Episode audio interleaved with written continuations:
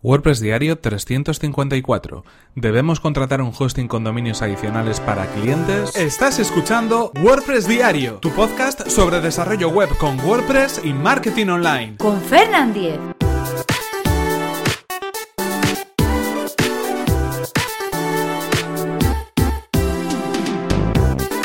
Hola, ¿qué tal? Hoy es jueves 30 de noviembre de 2017 y comenzamos con un nuevo episodio de WordPress Diario donde vamos a dar respuesta a la siguiente pregunta. ¿Debemos contratar un hosting con dominios adicionales para nuestros clientes? Bueno, antes de nada, recordaros que este episodio está patrocinado por Raidboxes. Raidboxes es una compañía de hosting profesional especializada en WordPress. Puedes conseguir ahora mismo un 33% de descuento en Raidboxes en tu servicio de hosting WordPress completamente gestionado que te va a permitir concentrarte en lo que en realidad te interesa, que es tu propio negocio. Accede a raidboxes.es barra Fernan y comienza tu prueba gratuita y sin compromiso en tu hosting profesional para WordPress. Y ahora sí, comenzamos con el tema que nos ocupa hoy. Esta consulta nos la hacía llegar Elías, o casi salía de una conversación que, tuve ayer mismo con él. Eh, la consulta la podemos resumir en si debemos o no contratar un servicio de hosting con dominios adicionales para nuestros clientes. Vale, ¿qué es esto de un hosting con dominios adicionales? Seguramente si habéis trabajado con algunos paneles de control, como por ejemplo cPanel,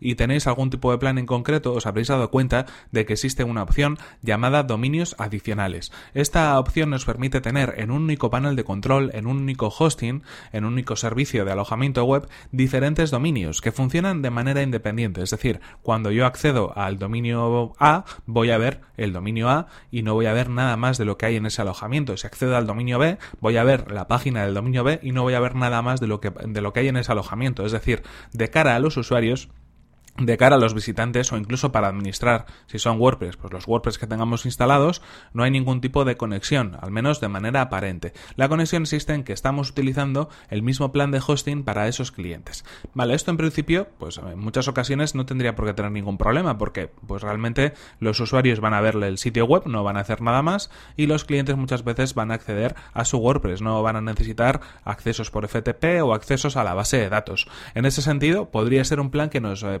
pudiera servir. Pero ¿por qué? Mm, y ya os voy a adelantar la respuesta. No recomendamos o no recomendaría en este caso utilizar este tipo de planes con dominios adicionales para clientes. Bueno, porque al final no estamos utilizando un servicio separado para cada uno de ellos. ¿Esto qué quiere decir? Si un cliente por algún motivo nos pide acceso a la base de datos no se lo vamos a poder dar directamente porque no vamos a poderle permitir acceder al panel de control. Ahí hay otras cuentas, hay otros dominios que ese cliente no debería ver y no tendría por qué tocar. Eh, sería un acceso exclusivo para él y en este caso no lo vamos a poder conseguir. Con las cuentas de FTP sí podríamos hacerlo, pero si por ejemplo el cliente quiere crear por sí mismo una cuenta de correo electrónico desde su panel de control, tampoco lo va a poder hacer así libremente porque ahí existen otros dominios y podría pues eliminar cuentas de otros clientes crear cuentas eh, con dominios equivocados y ese tipo de cosas. Es decir, el panel de control es único para, en este caso, todos los clientes que estamos utilizando a través de dominios adicionales y por lo tanto, pues no podemos dar acceso al servicio de hosting a estos clientes. Os preguntaréis que, bueno, pues igual vosotros no dais acceso a crear cuentas de correo, o no dais acceso a FTP, o no dais acceso a bases de datos a vuestros clientes, porque pues tenéis otro tipo de servicio que incluye esas posibilidades y vosotros mismos eh, hacéis esas gestiones y es que os dedicáis a esta parte del, negocio, la de dar servicios de alojamiento junto con el del diseño web. Pero, ¿qué sucede, por ejemplo, si hay un problema de seguridad en una de las páginas? Si nosotros tenemos, por ejemplo, un archivo infectado, o nos han hackeado un WordPress, o tenemos algún problema de eh, algún tipo de ataque de acceso, todo eso va a influir en el resto de sitios web porque están todos dentro del mismo alojamiento. No hay una forma realmente eh, fácil y, a nivel de administración de sistemas que pueda evitar que si están atacando al dominio A, el dominio B no sufra las consecuencias. Si consiguen tumbar el sitio web del dominio A, también va a pasar lo mismo con el dominio B. En este caso, claro, a la persona a la que le están atacando realmente, a ese dominio A, pues le podemos dar las explicaciones convenientes diciendo que, bueno, hay alguien que está dirigiéndose contra su página o que por algún motivo, por ejemplo, pues está teniendo un pico de visitas un tanto diferente a lo habitual y esa persona, ese cliente, pues va a poder entender que quizás durante un tiempo, hasta que podamos solucionar el problema, puede estar la página inaccesible. Pero, ¿cómo se lo explicamos al dominio B? Que no ha hecho nada en concreto ni le están atacando a él. Tendríamos que indicar realmente que está utilizando un alojamiento con otros clientes, lo cual pues no deja de ser un problema. En ese sentido, yo nunca recomendaría tener un servicio de dominios adicionales para clientes, para terceras personas. ¿Cuándo lo recomendaría? Cuando estos proyectos son personales. Si yo, por ejemplo, pues tengo un blog de un tipo, tengo otra web de otro tipo, tengo un proyecto personal de un foro de otro tipo, pero son todos proyectos administrados por mí mismo o que administro a personas muy muy cercanas, pongamos amigos y familiares, esas personas sí podrían entender que están utilizando un servicio compartido en este sentido con otros clientes del mismo tipo y que si hay algún problema, pues bueno, pueden ser eh, un poco más razonables a la hora de entenderlo, ¿no? Pero esto tendría que ser, ya os digo, para proyectos personales o para gente muy, muy, muy cercana. Además, eh, tener todas las cuentas en el mismo sitio, si luego queremos migrar esos alojamientos de un sitio a otro, de un proveedor a otro, por el motivo que sea, porque el cliente se marcha o porque queremos utilizar otros servicios de hosting, es mucho más sencillo cuando las cuentas son independientes, porque cada cuenta tiene un usuario y una contraseña, eh, lo que nos es algo que nos va a permitir hacer una migración mucho más rápida, mucho más sencilla, incluso los proveedores se van a encargar con esos datos de hacer la migración ellos mismos, incluso en muchas ocasiones de manera gratuita. Por lo tanto, a la larga, eh, no utilizar dominios adicionales trae más ventajas que inconvenientes, aunque nos podamos igual ahorrar algún tipo de coste pequeño en esa gestión.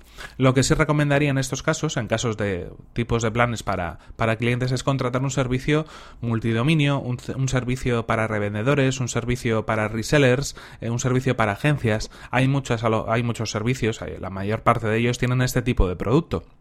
Son productos con un perfil un poco más profesional, son productos que obviamente podrán ser un poquito más caros, pero son productos que nos van a, permitir mantener las cuentas de alojamiento de cada dominio de manera separada. Por lo tanto, esos problemas nunca los vamos a tener. Y ya os digo, si buscáis en vuestro proveedor habitual, tendríais que buscar por planes para revendedores, planes para resellers, planes del tipo de distribuidores o planes para agencias. Esos son los planes que os convienen y no utilizar los dominios adicionales. En ese sentido, por ejemplo, pues Raidboxes tiene una sección de planes de alojamiento para agencias. Eh, así que bueno, pues podéis empezar por ahí, echar un vistazo a este tipo de planes dentro de la sección de agencias de Raidboxes. Eh, en cualquier caso, mm, recomendación y lo repito una vez más, para clientes no utilicemos servicios con dominios adicionales, solamente para proyectos personales. Y si tenemos que dar servicio de hosting a nuestros clientes, lo mejor siempre es utilizar un plan distribuidores, un plan de revendedores, un plan para agencias, porque nos va a permitir mantener las cuentas de manera separada y nos vamos a ahorrar muchísimos problemas en el futuro. Así que bueno, en cualquier caso, aquí queda esta recomendación. Espero que la tengáis en cuenta porque ya os digo que en este caso tengo cierta experiencia y me parece que es un error que muchas veces cometemos porque igual no lo tenemos bien en cuenta o no tenemos en cuenta el, alcance que puede tener.